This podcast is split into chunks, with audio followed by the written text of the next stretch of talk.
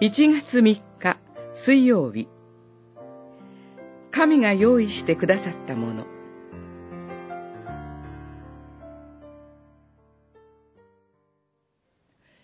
主なる神は人に命じて言われた。園のすべての木から取って食べなさい。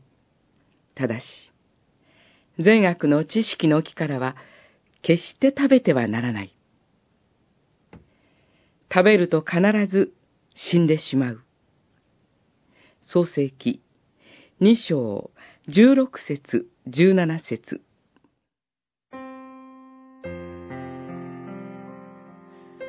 人は神によって土の塵から作られました。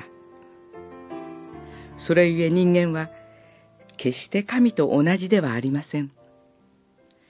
土の塵に過ぎないものであって、高ぶってはならないのです。しかし人は、また、被造物の中で唯一、神の形として作られた尊厳ある存在であって、神にわずかに劣るものとさえ聖書に示されています。詩編第八編。神は人間をそのような尊厳ある存在として、誠に大切に取り扱い、エデンの園に住まわせてくださいました。そこは、神が人と共に過ごすために用意してくださった甘く、満ち足りた場所でした。その美しい園を耕し守って、ますます喜びの場所に整えていくということも人間に期待してくださいました。それは決して奴隷の労働ではありませんでした。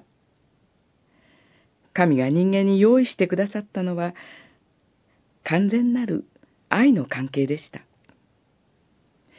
愛とは自由なものです。神が私たちに自由な自分の意志で神との約束を守ることを求められました。それが人に求められた神への愛でした。